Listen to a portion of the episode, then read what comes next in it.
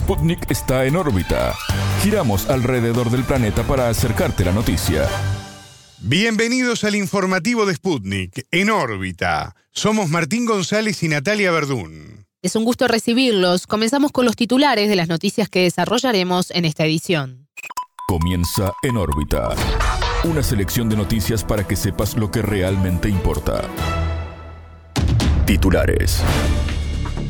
En problemas. La justicia de Perú confirmó la prisión preventiva al exmandatario Pedro Castillo. Soberano. México y Estados Unidos combatirán el tráfico ilegal de armas y el fentanilo respetando las soberanías.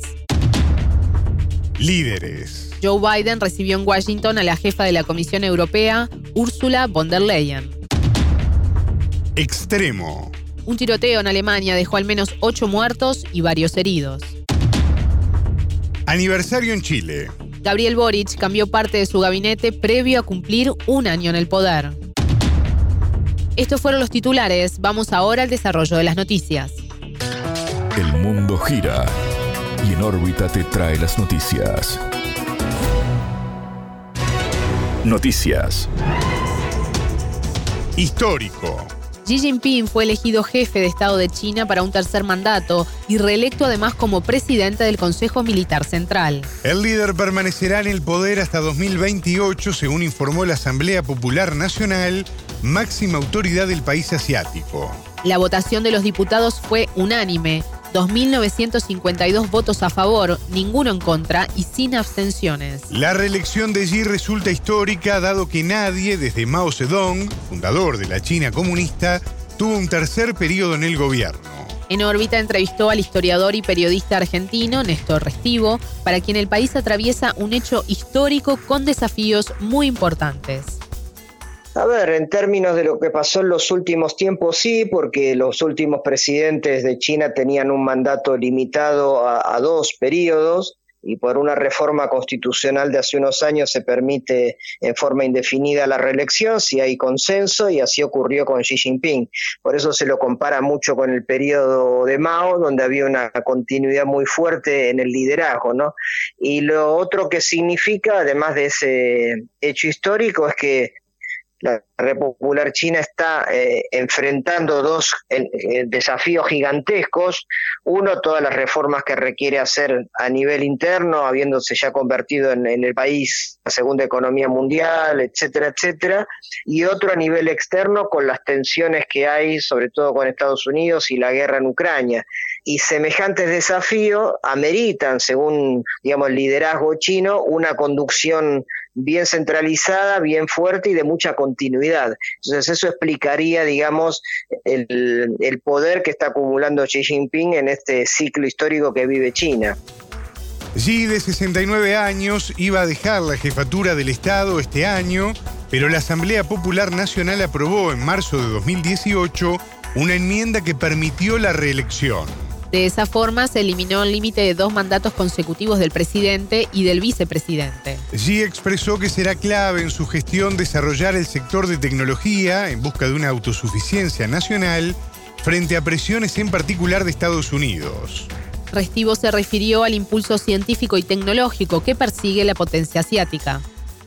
Xi Jinping tiene, y el, y el liderazgo chino, chino, en general, algunas metas, unas al 2025, que ya estamos, 2030, 2049, que es cuando se cumplan los 100 años de la, de la, República Popular, en el sentido de darle a la población china, recordemos, la, hoy por hoy todavía la más importante del mundo en términos numéricos, casi 1.500 millones de personas, una calidad de vida acorde a lo que ellos entienden que tiene un país hoy de buen nivel como puede ser un país europeo, un país eh, norteamericano, etcétera.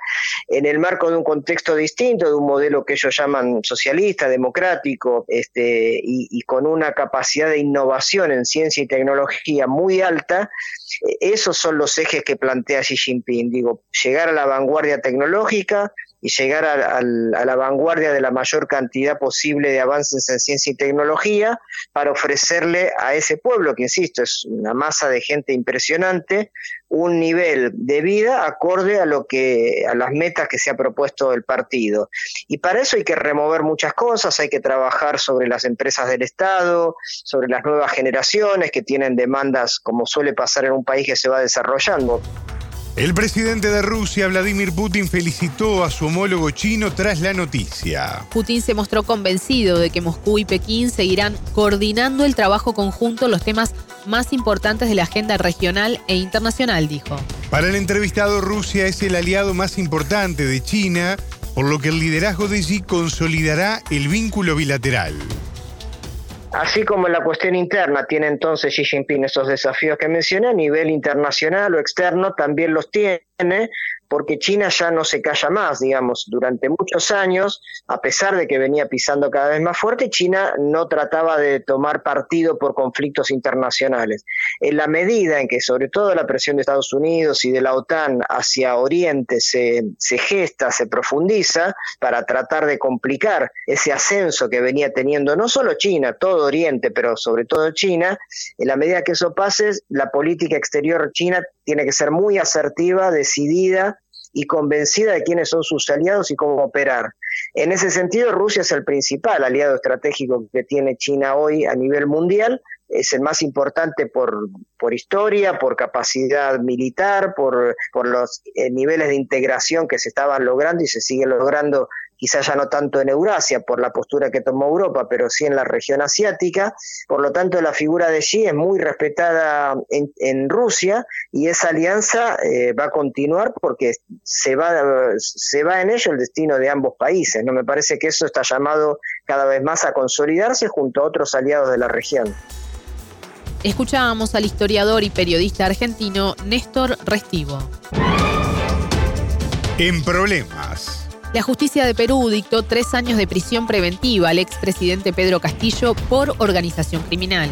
Esto por delitos cometidos en la empresa estatal Petro Perú y en los ministerios de Transporte, Vivienda, Construcción y Saneamiento.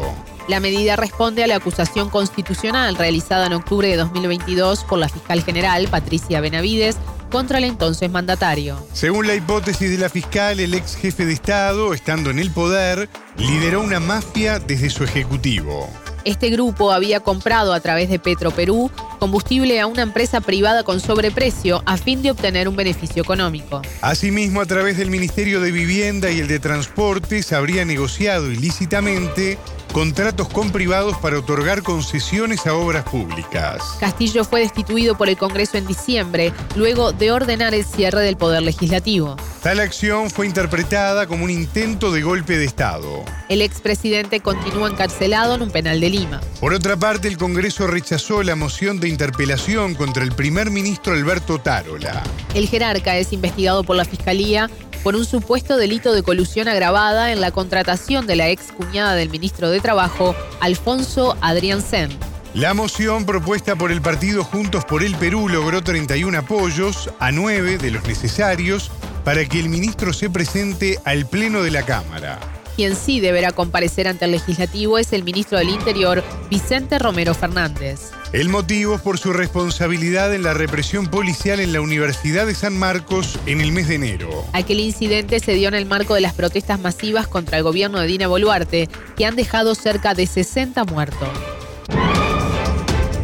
Soberano.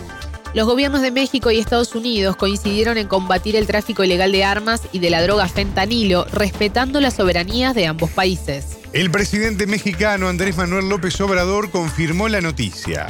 Con el presidente Joe Biden hablamos del fentanilo, del tráfico de armas y de su decisión de respetar nuestra soberanía, expresó AMLO vía Twitter. En tanto, el líder mexicano se reunió con la asesora de su par estadounidense sobre temas de seguridad nacional Elizabeth Sherwood Randall. Previamente, AMLO reafirmó que su administración no permitirá la intervención de Fuerzas Armadas de ningún gobierno extranjero en su territorio. La propuesta la habían hecho los legisladores del opositor Partido Republicano estadounidense, Lindsey Graham y John Neely Kennedy. El proyecto busca declarar a los cárteles del narcotráfico como organizaciones terroristas extranjeras y poder combatirlas incluso con el ejército dentro de México. Esta semana fueron hallados cuatro ciudadanos estadounidenses, dos de ellos muertos, que fueron secuestrados el viernes 3 de marzo en el estado de Tamaulipas. En diálogo con En órbita, el politólogo mexicano Antonio Atolini Murra refirió a la posible intención detrás de la propuesta de legisladores de Estados Unidos. ¿Quién gana por publicar y utilizar de manera ofensiva, propagandística y desviar el propósito original de lo que un plan de cooperación política entre dos estados soberanos podría ser, en el sentido de estos dos congresistas republicanos que plantean utilizar el ejército de Estados Unidos, pues ellos mismos. Lo ha dicho incluso el mismo canciller el Partido Republicano va a decidir utilizar a México como carne de cañón para poder darle sentido y orientación a su campaña. Esto, claro, no en términos generales para todos los candidatos, pero sí para varios, muchos que así lo decidan, como lo hemos venido viendo a lo largo de los meses ya. Somos una propuesta de campaña muy ideológica, incapaz de poder llevarse a cabo por la cantidad de eh, estructuras que existen a través de nuestra relación bilateral sobre la que una, hombre, es hasta ridículo suponerlo, eh, una invasión a México, a territorio nacional para la búsqueda y captura de los grupos delincuenciales, pues resulta completamente ilógico. Entonces, esto tiene que entenderse en clave de propaganda electoral. Para el analista, el presidente López Obrador salió fortalecido con su postura soberana frente al país vecino del norte. Yo creo que sí por una cosa, porque el presidente ya logra demostrar algo. Amaga con enviar un mensaje para que los paisanos mexicanos, los 35 millones de hombres y mujeres de primera, segunda o tercera generación y los 11 millones que son nacidos en México pero que viven en Estados Unidos, esa diáspora mexicana tan grande, el presidente López Obrador, sabiéndose capaz e influyente en ese sector, manda un mensaje diciendo que entonces él llamará a no votar al Partido Republicano. ¿Eso cuánto se había visto en, eh, en México y cuándo se había visto en la discusión de eh, la política exterior mexicana respecto a Estados Unidos? Me parece que sí, no solo sale, está fortalecido el presidente Biden y su administración ya han salido a declarar que pues eso no es algo que esté siquiera en la mesa de los adultos, de la gente seria, que no, sea, no es una propuesta que se está tomando de ninguna manera seria. Pero el presidente hace eso, creo que ese es el detalle fundamental, ese spin que le da a su discurso, llama así ofensivo, propagandístico y corrupto al plan de los congresistas, pero incluso amaga con mandar un mensaje de voto de castigo a el Partido Republicano. Para el entrevistado no es viable ni serio el argumento de los legisladores republicanos vinculado al combate del auge del mercado de fentanilo. Es lógico deductivo, sí, eh, el incremento de la droga genera violencia y a través de entonces lo que ellos creen y suponen que es la mejor estrategia, que es la de búsqueda y captura, además violentando la soberanía nacional de un país como México, ellos suponen que esa es la forma para poder eh, alcanzar una solución a ese problema.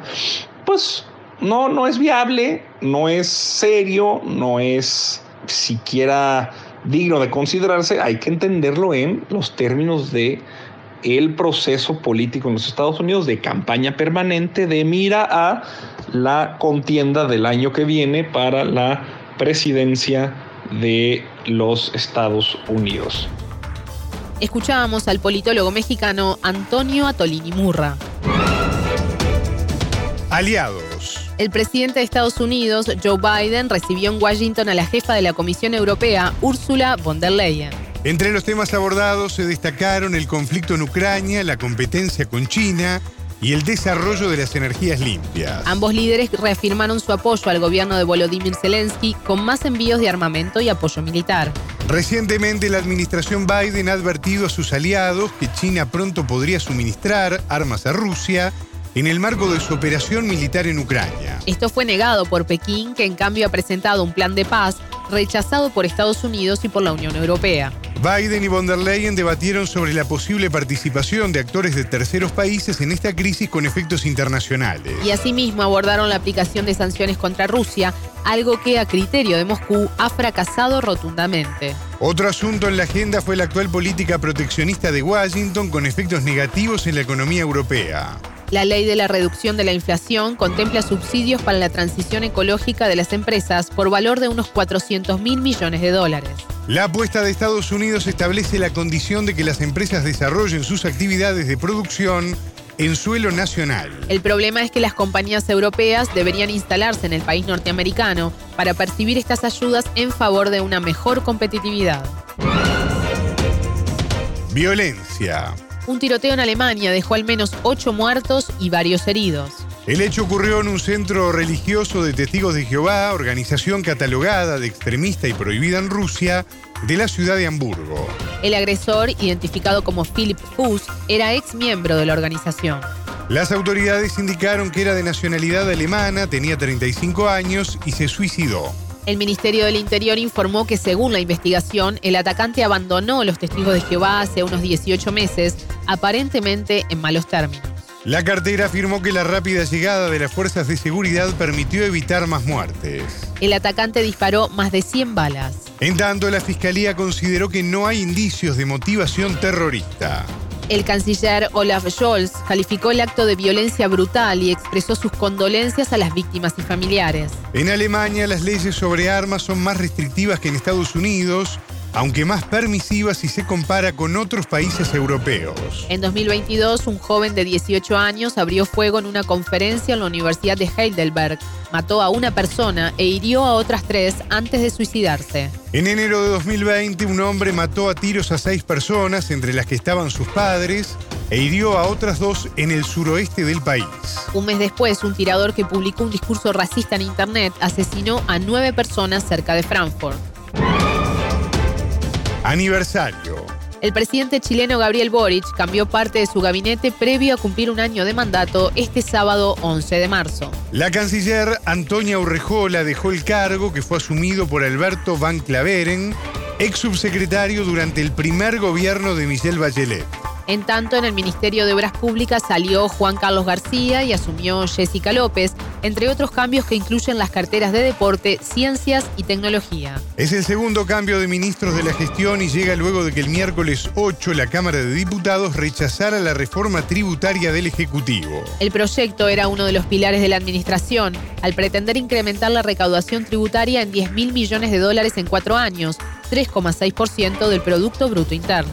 Con esos recursos se iba a financiar el aumento de la pensión garantizada y universal y el presupuesto de la atención primaria en salud, entre otros planes. El analista político Guillermo Holzman, académico de las universidades de Valparaíso, Autónoma y Talca, dijo a Sputnik que el primer aniversario del gobierno no fue auspicioso no es auspicioso para los objetivos que fueron declarados en el programa de, gobierno, como tanto la versión de primera vuelta como la versión de segunda vuelta. En ninguno, para este primer año no satisface ninguno de los objetivos que están ahí planteados. Es el gobierno de Gabriel Boric llega con una percepción ciudadana de cambio y transformación, pero parte importante de la coalición que soporta al gobierno de Gabriel Boric está en la idea y mantiene la idea de refundación.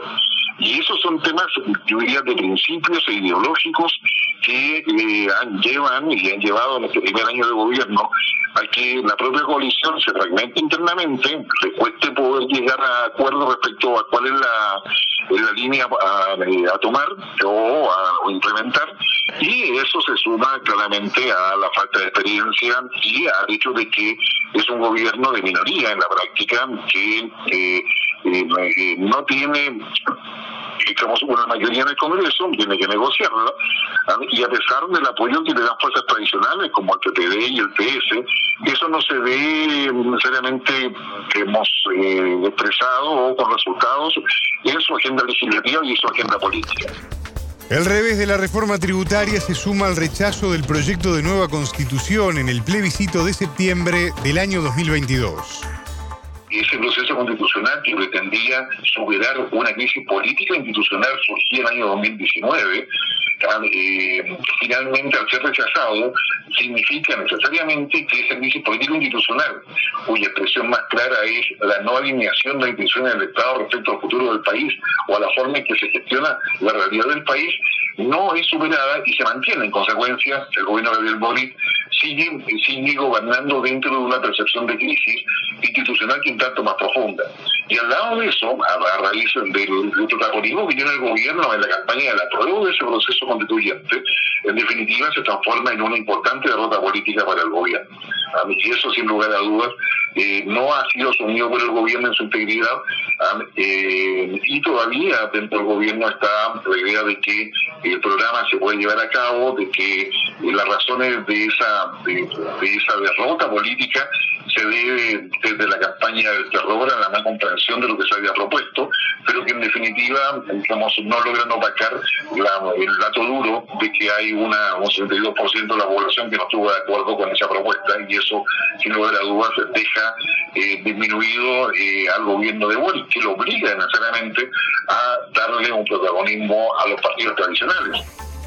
En el Ejecutivo conviven dos coaliciones, a prueba de dignidad, conformada por el Frente Amplio y el Partido Comunista, el ala más izquierdista, y el socialismo democrático, compuesta por los partidos de la exconcertación, donde destacan el Partido Socialista y el Partido por la Democracia, el PPP, con una influencia hacia el centro. Para Holzman, el gobierno tiene dificultades en la toma de decisiones y en la evaluación del impacto de esas decisiones. El gobierno de Boris tiene una deficiencia en la forma en que toma decisiones, en la forma en que construye las decisiones y en el manejo de los impactos de dichas decisiones. Y eso se ha reflejado en una disminución del apoyo a las encuestas, que finalmente, si uno lo quiere traducir, aunque no es no es analíticamente consistente con lo que fue su votación, está gobernando solamente, o sea, que mantiene el apoyo de quienes votaron por él a baja tabla y, que es el voto duro que tiene actualmente, digamos, Gabriel Boric. Escuchábamos al analista político chileno Guillermo Holzman, académico de las universidades de Valparaíso, Autónoma y Talca. Hasta aquí en órbita. Pueden escucharnos todos los días a las 18 horas de México, las 21 de Montevideo y las 0 GMT por sputniknews.lat. En órbita.